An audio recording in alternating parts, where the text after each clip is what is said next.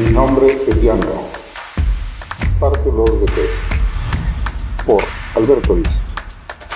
29 de agosto del 2022.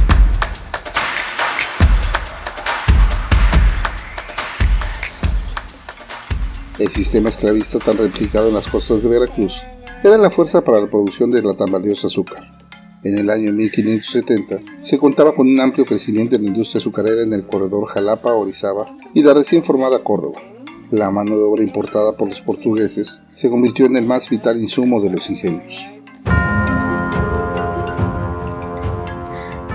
El trabajo en el cañaveral nunca se acaba. La vista se pierde en ver el interminable mar de cañas en diversos estados de crecimiento. El atender tal extinción requería la atención de ejércitos de trabajadores. Éramos más de mil hombres en el campo desde antes del amanecer. La ocupación iba desde el corte, pasando por la preparación de la tierra que se hacía fuerza humana, iniciando con el socoleo de las excepciones, la quema, el barbecho, la siembra, el riego y su permanente limpieza. La actividad se realizaba por tablajes, procurando mantener una permanente producción durante el año cuando un tablaje se le había extraído toda la caña. Se procedía por semanas a cortar los restos de la vegetación, creando mullidos cochones de enredadas ramas, que se secaban rápidamente por efecto del caliente sol y la ausencia de lluvia durante las secas. El determinar cuándo se realiza la quema era un arte reservado a los más experimentados. La dirección debía considerar que el ramaje se secara lo suficiente como para ser un combustible ideal, pero al tiempo evitar que comenzara a podrirse la mezcla en las ramas inferiores, lo que haría duros carbones, que debían ser rotos a fuerza de mano para la siguiente siembra. La quema era un proceso muy peligroso, que requería una delicada planeación. Para hacerla, se usaban varios grupos en diversos puntos, colocados de manera que el viento distribuyera las llamas uniformemente. Por el lado del contraviento, se cortaban contrafuegos que detenían el infierno iniciado, protegiendo los demás cultivos cuidados con un ejército de esclavos, que debían de detener cualquier raza que se quisiera escapar. Este proceso era una maniobra peligrosa si no se corría al lado correcto, o se apagaba la brasa antes de iniciar otro incendio. Era muy fácil que una mala decisión pudiera costar la vida. Muchos murieron sofocados por el humo, otros más tratando de correr de las llamas. El enredo de ramas jugaba el macabro juego de tropezar al que huía del fuego, siendo común que algunos murieran cada año. En mi segunda quema, yo estaba convencido de que no podía seguir así. Esta vida no era para alguien como yo. El abuso y poca expectativa de vida me hacían tener la seguridad de que no sobreviviría otra temporada. Era ahora o nunca. Nuestro escape no sería un acto improvisado que garantizaba un suicidio. Había visto lo cruel que eran con los que capturaban tras un intento de escape. En el mejor de los casos, recibían 50 latigazos que inevitablemente dejaban un andrajo de persona. Pero igual, Sabía de varios que habían sido lanzados a los perros hambrientos. Lo más común era que los ahorcaran durante el conteo matutino, quedando los cuerpos colgados para ser alimentados de aves y gusanos. Las historias negras de los castigos a los prófugos era algo que a todos estremecía.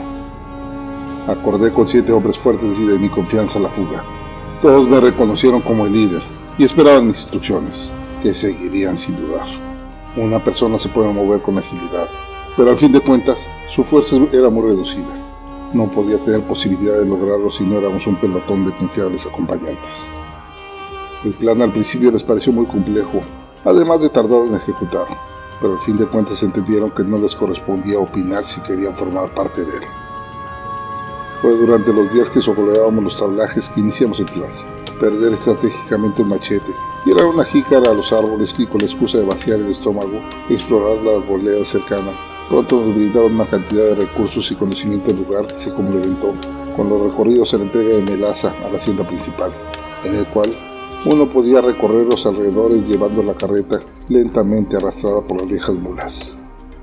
Tras evaluar las posibilidades y recolectar todas las historias de los escapes previos, me quedó claro que intentar huir siguiendo el río era un seguro fracaso. La gran mayoría trató de esa ruta de escape, siendo inevitablemente detenidos en no más de dos días. No entiendo cómo no pensaron que tanto los caminos como los cultivos hacían el río el lugar más deambulado. El cercano pueblo de Orizaba también cerraba otra ruta de escape, por lo que la única vía posible era la más difícil. La opción era buscar las lejanas lomas que se levantaban rumbo al gigante nevado, ese que conocían como el citante de Petit. El rumbo llamado de Perote era una de las zonas menos frecuentadas, tanto por la escasa de su vegetación aprovechable, como por los escarpados de sus lomas. Solamente se sabía de unas dispersas haciendas ganaderas por ahí. Teniendo clara la geografía, la fuga no fue difícil de planear. La quema sería la mejor manera de escapar. Desde que amaneció, nos separaron a los más fuertes y altos entre los que estaban mis cómplices para formar cuatro partidas de quema. Nuestra labor era esparcir brasas transportadas en nafes que llevábamos sujetas con petates viejos para formar una fila de fuego uniforme que corriera con el viento, hasta donde el resto de los esclavos cuidaría el guardarraya que limpiamos los últimos días. Cada grupo era compuesto de cuatro personas, tres esclavos y un indio. En mi grupo venían dos indios para completar la cuadrilla. Mi compañero Mosi llevaba nuestro nafre, realizando el largo rodeo para llegar al centro del tablaje que quemaríamos. La orden inicial del incendio la daría un capataz que se colocó en el centro del campo para garantizar que todos estuvieran en su posición y esperar a que el viento bajara un poco, porque las ráfagas rápidas eran un peligro.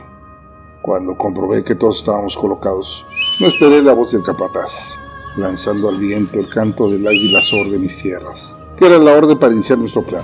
Los portadores de los anafres lanzaron sin advertir las brasas frente a los indios guardias que nos acompañaban.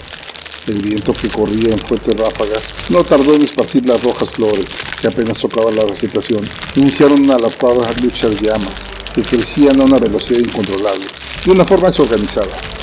Antes de darse cuenta, el capataz corría tratando de escapar de las llamas, mientras los indios corrían a buscar controlar lo inevitable. Las volutas de oscuro humo fueron la distracción necesaria para balazarnos y golpear a los guardias de indios que nos acompañaban, dejándolos tirados, sofocándose entre los negros nubarrones. La pared gris que ocultaba nuestra figura fue suficiente para tener la libertad de iniciar la carrera buscando los alejados árboles. Tratando de mantener la huida detrás de la humadera, fuimos invisibles a los lejanos grupos que corrían desesperados, controlando las llamas que buscaban cualquier hueco para atacar el al vecino. Llegar a la arboleda no nos garantizaba la posibilidad de huir. Debíamos de cruzar el siguiente campo listo para la quema, para encontrar la entrada al bosque. Correr en un cañaveral ya arrasado era un difícil ejercicio, aún más complicado hacerlo lo más pegado al suelo posible. Las cortadas profundas que eso causaba parecía que querían detener nuestro paso. En algún momento supe que el cañaveral sabía que le debía fidelidad a los amos, por lo que trataba de atraparnos. Fui el primero en alcanzar las sombras del gran árbol de ramas que llegaban al piso. Me escondí en sus sombras, arrastrándome. Recolecté un par de jícaras, llenas de pinole de las que habíamos tirado y encontré uno de los machetes en mi espera. El más rezagado tardó suficiente tiempo como para que yo recuperara mi aliento y revisara los cortes en mis piernas, algunos de consideración que cubrí con lodo verde.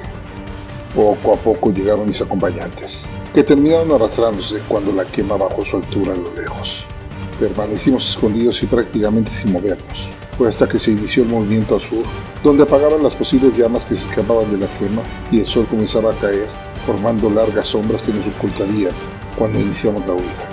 Sabíamos que en esos agitados momentos nadie nos buscaría, pues podríamos estar en cualquier lugar golpeando con las palmas los brotes de fuego. Esperamos a la caída del sol para cruzar la pequeña planicie que cruzaba el camino, para adentrarnos en el denso bosque que tantas veces habíamos contemplado. No íbamos a perder esta libertad con ansiedad inútil. Organizamos grupos como cuando se hace la caza del antílope, una vanguardia al frente, seleccionando escondidas el camino menos andado, prohibiendo a cualquier tipo de visión de personas. Los demás, separados por decenas de pasos, iban al cierre, escondiendo nuestro rastro.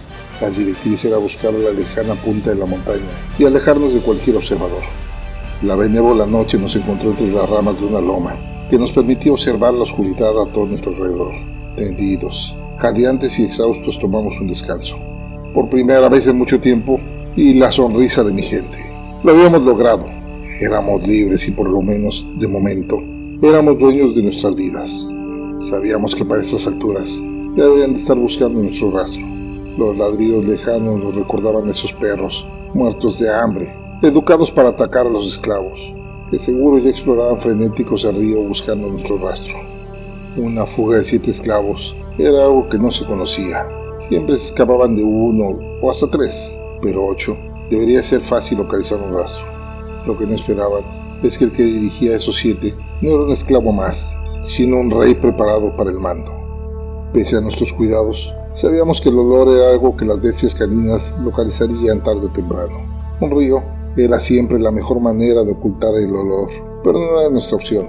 A falta de ese recurso, debíamos poner distancia como único remedio. A partir de ese momento, se debe buscar la ruta más escarpada para que los perros no pudieran encontrar un trazo fácil de seguir. Debíamos llegar a los lejanos acantilados antes de que el sol regresara. Las pocas provisiones que habíamos logrado dejar en los prados, en nuestra planeación y los escasos frutos que encontrábamos al paso no habían servido de mucho. Con solo los jirones de ropa y cuatro machetes éramos más bestias que personas. Con un poco de astucia, logramos hacernos de un par de tejones que asamos en una fogata al fondo de una aislada cueva para no dar a conocer nuestro escondite. La vista de nuestro refugio nos permitió ver a lo lejos un camino. Pensamos que olvidado, pero a lo largo del día siguiente descubrimos que era usado dos o tres veces al día por arrieros que cruzaban sus recuas. Lo consideré con mucho detalle, pero al segundo día, tras asegurarme de que el paso de los grupos de carga era escaso y espaciado, decidí que nos arriesgaríamos en asaltar una de las largas filas de animales conducidas por los arrieros. Establecí que a menos que fuera indispensable, no tomaríamos ninguna vida. Veníamos de una mísera existencia que no podíamos replicar si queríamos mantener nuestra humanidad. Solo tomaríamos lo necesario. No se trataba de ser vulgares ladrones, sino de sobrevivir. Lo que más me pesaba era saber que nos daríamos a conocer, con lo que no tardarían en comenzar las partidas de búsqueda. Lo hablé con mis hombres, pero estuvieron de acuerdo. Era algo inevitable y por lo menos ser en un lugar donde podríamos defendernos o huir sin problema. Quedó claro que si queríamos nuestra libertad, tendríamos que luchar por ella. No podíamos actuar como antílopes huyendo de los cazadores. Nuestra única esperanza era ser hienas, astutas, buscando que los combates se dieran en nuestra conveniencia. No teníamos ni el número ni la fuerza suficiente, pero sí la astucia y sabiduría para conducir nuestra guerra. Metidos en la maleza desde el amanecer, mis compañeros permanecían inmóviles. Yo, desde una loma cercana, estudiaba las largas filas, esperando la que nos fuera más adecuada. Fue hasta después de mediodía, tras dejar desfilar dos caravanas fuertemente armadas, cuando descubría aún lejana una recua a la medida de nuestra capacidad. Al frente, unos ostentosos amos venían en un carro tirado por dos caballos, seguidos de una recua con más de dos docenas de mulas cargadas. Al verlos, Creí verme a mí mismo cuando me trajeron estas tierras. Media docena de esclavos caminaban cada uno, jalando un par de animales. El carromato al cierre de la hilera venía solo cuidado por dos jinetes con arcabuz al hombro y espada golpeando su costado. Los escasos indios corrían escoltando la carreta de los amos. Seguramente llevaba algo de valor en ella, lo que hacía que el cabuz no tuviera tanta importancia. El quemante sol pegaba de tajo, lo que tenía abrumados a todos que en un monótono paso avanzaban sin parar. Esperé hasta que el carruaje pasó los primeros hombres escondidos. El conductor del carro parecía dormitando inmóvil con las vidas en las manos. Me moví con sigilo. Mi actuar debía ser creíble. Cuando terminaban de salir de una curva, crucé el camino corriendo, como espantado de ser descubierto. El hombre acompañante del jinete tardó en reaccionar, pero al cabo de un momento gritó: ¡Un esclavo! ¡Es uno de los cimarrones! ¡Rápido! ¡Alcáncelo! Los indios salieron corriendo en mi persecución, desenfundando los machetes para meterse en la maleza en búsqueda. Lo que no esperaban es que yo tenía perfectamente planeada la ruta para brincar y trepar un árbol y regresar por las ramas al camino. Desde muy temprano había dejado una pisoteada vereda para que pensaran que por ahí había huido. El alboroto de la persecución despertó a los jinetes del cabuz de la caravana, que tomaron los arcabuces para usarlos si algún otro prófugo aparecía. Sabían que una corona ganaría cada uno si lograban atraparlos, y si además los llevaban vivos, podrían duplicar el pago. Pacientes los hombres ocultos bajo las hierbas de la orilla del camino, esperaron a que los adelantaran los caballos de los guardias, para lanzarse contra ellos cayendo desde atrás. Uno fue tirado sin apenas enterarse para ser sometido por cuatro fuertes manos que lo inmovilizaron de inmediato. El tempestuoso movimiento de la acción hizo que el segundo caballo se levantara en sus dos patas, quedado enfrente a los atacantes que espantados veían con miedo el arma que no soltó el hábil jinete. Lo que los regresó a la realidad fue cuando el jinete buscó a su costado el pedernal para disparar el arma. Al no encontrarlo, cambió el movimiento para desenvainar la espada que tenía al lado. No terminaba de levantar la brillante hoja cuando un golpe seco de un pesado bastón de uno de los conductores de la recua lo sorprendió. No hubo necesidad de palabras. Pronto los mismos esclavos que servían de guía cayeron encima del guardián. Mientras esta batalla se realizaba, yo regresaba al camino. Salté desde detrás del árbol para caer al lado de la carreta de los dos caballos. Mi pecho brillante por el sudor de la carrera y el machete en mi mano debieron ser terribles, pues el conductor al momento fustigó a los caballos que brincaron en carrera desbocada. Los indios que escucharon la querella aparecieron algunos metros adelante, pero al ver pasar la carreta, la siguieron a toda velocidad sin voltear siquiera. Cuando corrí al fondo de la fila, ya se había consumado el triunfo. Los hombres comenzaban a desbaratar los carruajes y abrir los bultos en las mulas. El botín, que era seguramente la proveeduría para algunos de los campamentos de la hacienda, era más que lo esperado, abundando las harinas, carnes secas, granos, frutas e incluso ropa de buena calidad de blanco algodón. Dejen en paz a ese hombre, les dije con voz seria y definitiva. Pese a ser un prófugo, mi sangre se imponía, dejando en claro que yo era el que reinaba en esa bandada. Él ha sido muy cruel con nosotros, no merece vivir. Regálame su vida y yo te entregaré la mía, venerable hombre. Dijo un hombre en claro suajili, con decidida voz de venganza. No cabía duda que anhelaba esa venganza. Sus ojos eran fuego contenido, por lo que no podía negar ese derecho, pese a desconocer su historia. Haz lo que debas hacer. No te pido nada a cambio. Si me sigues, será como hombre libre. Ya hemos sufrido demasiado de la esclavitud como para yo querer prolongarla. Sin dudarlo, se acercó al hombre tirado, que con ojos desorbitados lo veía caminando en paso seguro, con una gran roca en la mano. Algo trató de decir, se notaba que eran ruegos por su vida, pero no lograron siquiera convertirse en palabras. Sin titubear, el hombre dejó caer toda su venganza en la piedra. No paró de golpear hasta que el cráneo quedó fundido en el camino. Estoy seguro que en ese momento todos entendimos que habíamos pasado a ser unos verdaderos cimarrones. Todos en silencio lo vimos y ninguno cuestionó sus motivos. De alguna manera, él lograba desquitar lo que nosotros mismos deseamos hacer varias veces. En ese acto, todos fuimos reivindicados de alguna manera, logrando un descanso en los dolores de nuestra alma. El silencio siguiente fue el crisol que fundó una retorcida forma de cofradía que nos identificaba, algo superior a nuestros pueblos de origen, algo llamado libertad nos unía. No tenemos tiempo para pasiones. Debemos llevarnos esto y no dejar muestra de que estuvimos aquí. Debemos apurarnos antes de que llegue otra caravana. Los que quieran seguirnos aceptan seguir mis órdenes. Los que no son libres de buscar su suerte. Dije sacándolos a todos del trance. Como hormigas, todos se pusieron en la obra. El carro fue desviado a una vereda oculta más adelante. Los caballos y mulas fueron desencillados y puestos en libertad. Finalmente, con mucho cuidado fueron borradas las huellas de nuestros pasos, como ramas que barrían el piso. Cargamos en compactos bultos todo lo que podía ser útil. Los explotados cuerpos demostraban una resistencia y fuerza que los hacía parecer ligeros en su rápido andar. Dimos un largo rodeo para regresar a nuestra guarida. No queríamos dar a conocer nuestro escondite tan fácilmente la llegada de los nuevos esclavos y la aparición esporádica de algún fugado de las cercanas haciendas fue transformando la caverna, que dejó de ser un cubil para bestias, para convertirse en un escondite poblado lleno de vida. Cada uno aportaba su esfuerzo para hacer de este agujero una vivienda digna. Desde esa noche, las velas se llenaron de cantos añejos casi olvidados. Cada uno elevaba el canto de sus señorados pueblos, dejando sentir nuestra lejana tierra por primera vez en mucho tiempo.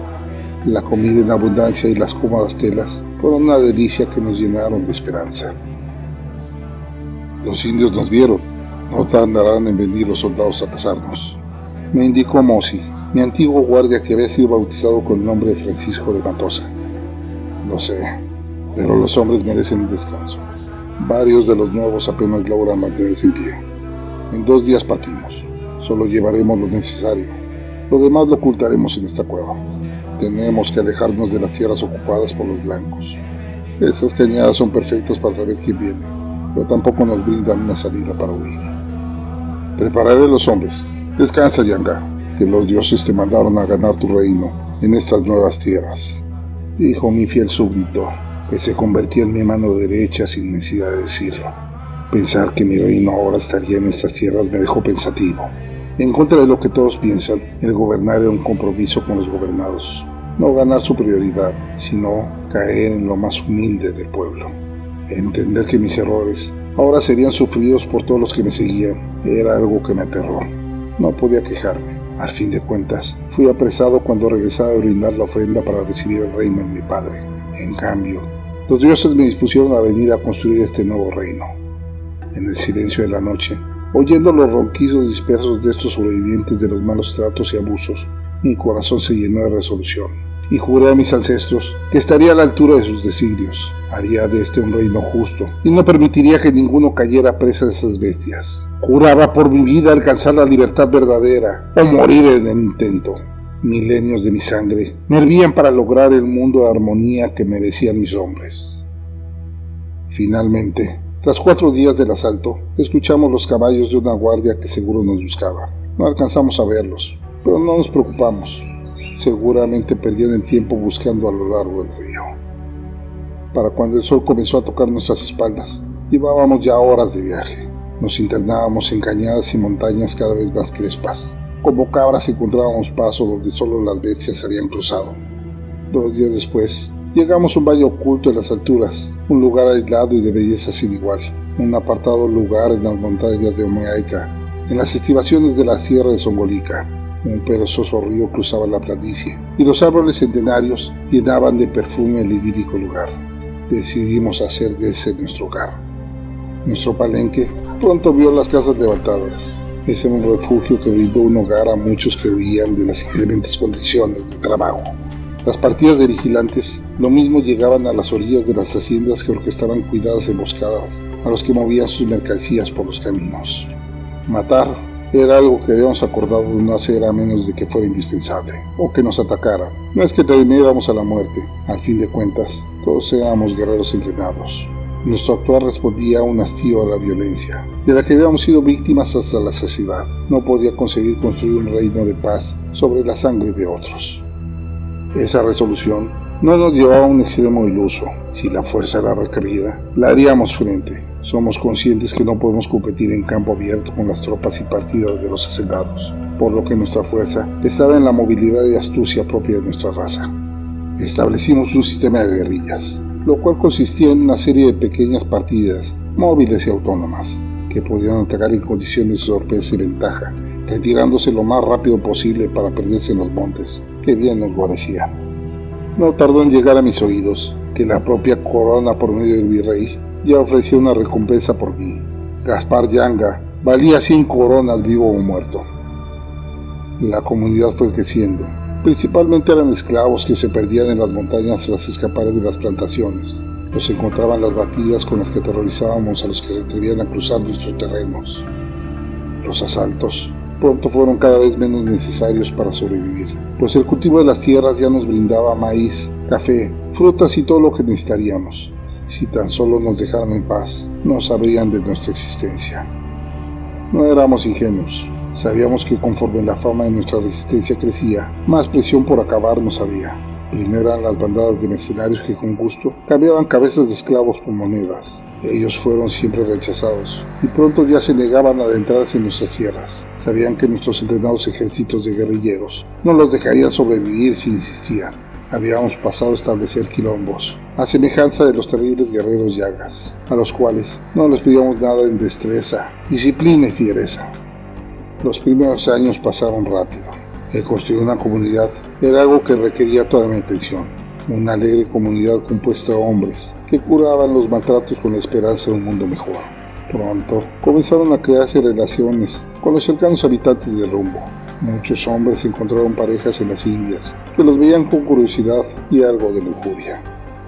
El grupo creció y nuestro arrojo con él. Ahora ya hacíamos incursiones en las haciendas al pie de las montañas, donde no solo tomábamos los pertrechos que necesitábamos, sino que liberábamos a los esclavos, que en libertad podían venir y unirse o bien quedarse.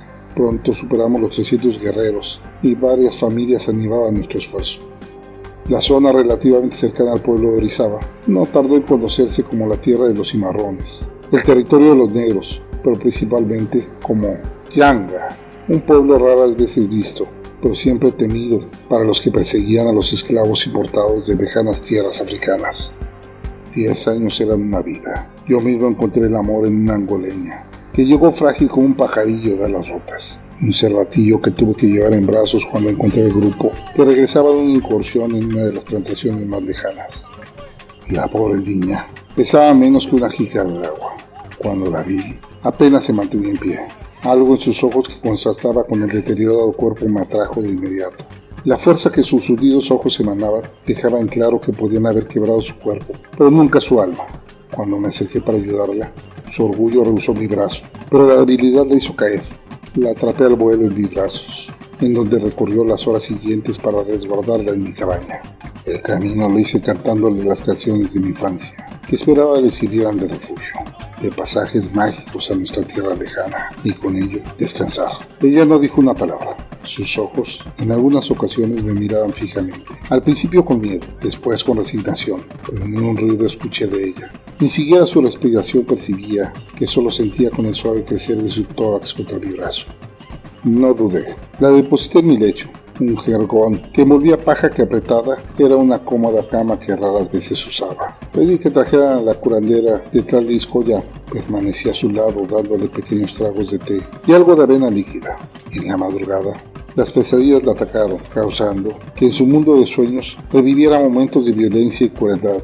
Pese a su poca fuerza, me costó trabajo contenerla.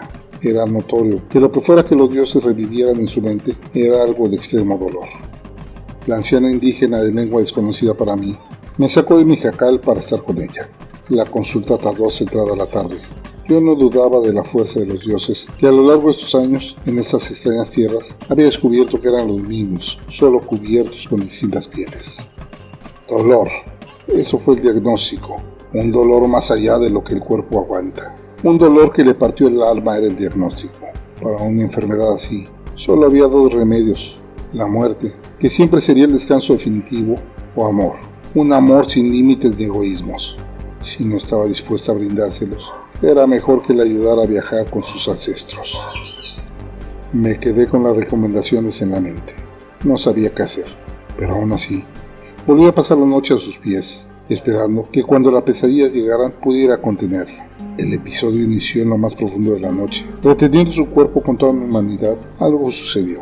Instintivamente, no sé por qué, comencé a cantar la nana que mi madre usaba para calmarme en las noches de truenos sin lluvia. El remedio fue mágico. Apenas se sumió en la rítmica letra, se relajó y quedó dormida profundamente.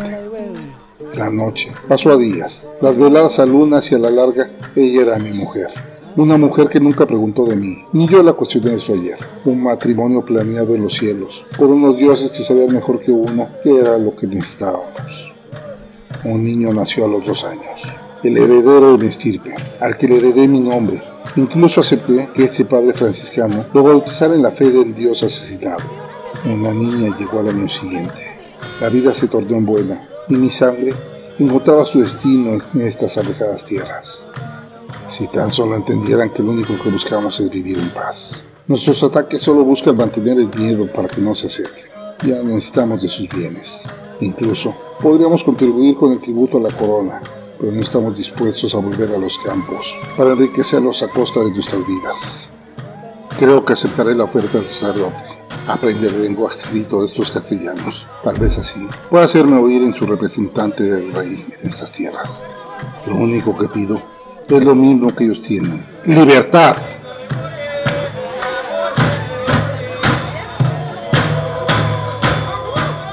Grabado el 3 de septiembre del 2020.